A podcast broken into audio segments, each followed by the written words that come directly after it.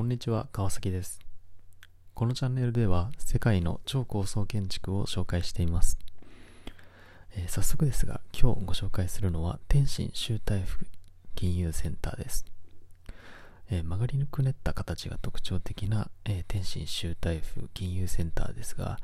えー高さがなんと530メートル97階建ての超高層建築です。天津州台府金融センターは2019年に完成しました。530メートル97階建てという高さは世界8位ということで知られていますが、なんとこの100階未満の高層ビルというくくりでは、えー世界一のビルとしても知られています。えー改めてこの建物の名前ですね、天津州台府金融センターと言います。英語の名前ですと、ティアンジン超台風ファイナンスセンター。ちょっと長いですね。途中中国語にちょっと引っ張られました。え天津という町はですね、中国の北京にほど近い都市の名前ですけれども、州台風ってあんまり聞き慣れない名前だと思うんですよね。気になりますよね。これ何かっていうと、企業の名前なんですね。州台風、えー周辺の州に大きな服を呼ぶと書いて、ジョーダーフォーと、えー中国語では言います。これ、えー香港のコングロマリット企業ですね。幅広い事業を展開する会社の名前として、ジョーダーフォー、英語だと、えー超台風と呼ばれる、まあ、この名前が、えービルに付けられているということですね。えーこのチャンネルでは、えー一旦州台風と呼びますね。で、この州台風という会社の事業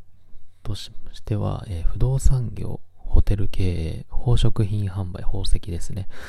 加えて、えー港湾管理と、まあ、コングロマリットというだけあって様々多岐にわたる事業を展開しています。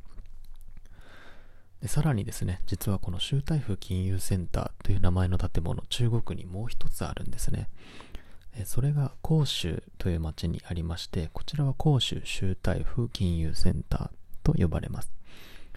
こちらも高さ同じ530メートルで、天津州台風金融センターと並んで世界8位タイの高さを誇る高層ビルなんですね。ただ、こちらはこのような箱を積み上げたような形をしているところと階数、フロアの数が、えー天津の場合197階といったところに対して、広州州台風金融センター、これは111階建てといったところで、天津とはまた違った特徴がありますと。で、さて、えー天津周大福金融センターに戻ります。天津周大福金融センターがどこにあるのか、えーご説明させていただきます。えー天津金融センターの場合ですね、え天津市の経済開発区と呼ばれるエリアの北東部に建設されてます。でこの天津経済開発区っていうのは英語で天津 Economy Technological Development Areaと呼ばれることから、えーあ頭文字を取ってですね TEDA 天津の T、えー Economic の E、えー Technological Development Area、Development Area の D と A、これを取って TEDA、略してテダと日本語では読んだりもします。で、このエリアっていうのは中国で初めて、えー国家級の開発区として80年代、1990年代頃から盛んに開発、企業誘致が進められてきた場所でして、まあ、工業都市から貿易、金融都市へと、えーこういった形で街の変貌を遂げました。その結果ですね、天津は中国の、えー製造業の中心地、ハイテク産業の拠点としての地位を確かなものにしています。えー電子産業だったり、新エネルギーの研究所、医療機器メーカーや、えー航空宇宙関連機関、これらの誘致が一気に進んでですね、高層建築物が一様に並ぶ様子から、えーこの天津という街は中国のマンハッタンなんて呼ばれたりもしてるんですね。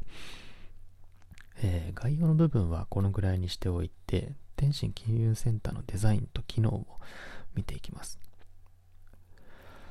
えー天津金融センターの特徴っていうのをこれ調べてみて、えー画像でも何でも見てもらえたらなと思うんですけれども、まあ、こうゆらゆらと揺れるようにねじれてこ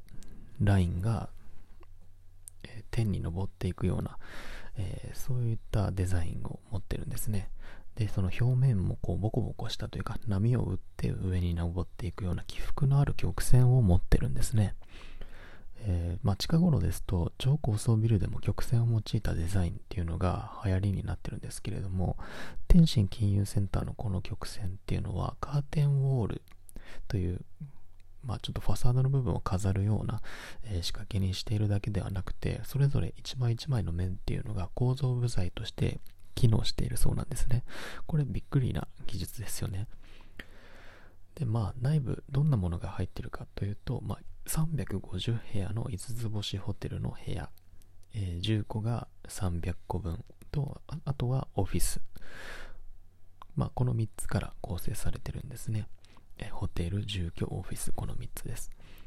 まあそんな天津州台府金融センターですけれどもこの設計を担当したのが SOM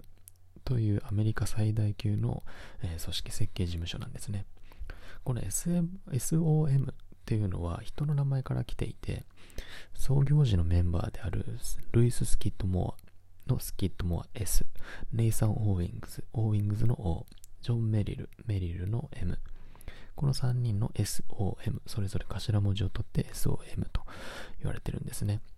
この SOM って建築を知ってる方でなければあまり馴染みがないかと思うんですけれどもアメリカの組織設計事務所の名前でして東京ミッドタウンの全体計画を手掛けたりだとか現代の都市型オフィスビルの原型になったと言われるリーバハウスの設計をしていたりするんですね。でこのリーバハウスっていうのは建築の教科書に取り上げられるほど当時ですね1950年代としては画期的で、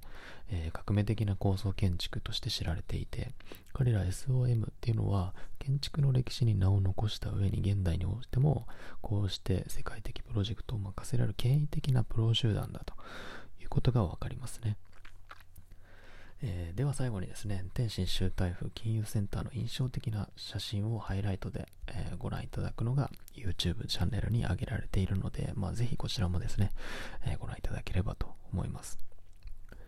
まあ、どんな、えイメージが挙げられているかというと、先ほど、え申しましたように、こうゆらゆらと天に昇っていくような曲線からなる、え超高層ビル 530m97 階建てのタワーの様子だったりだとか周辺の街並みの中においてもその建物がいかに高いかまたいかにスタイリッシュなデザインを持っているかっ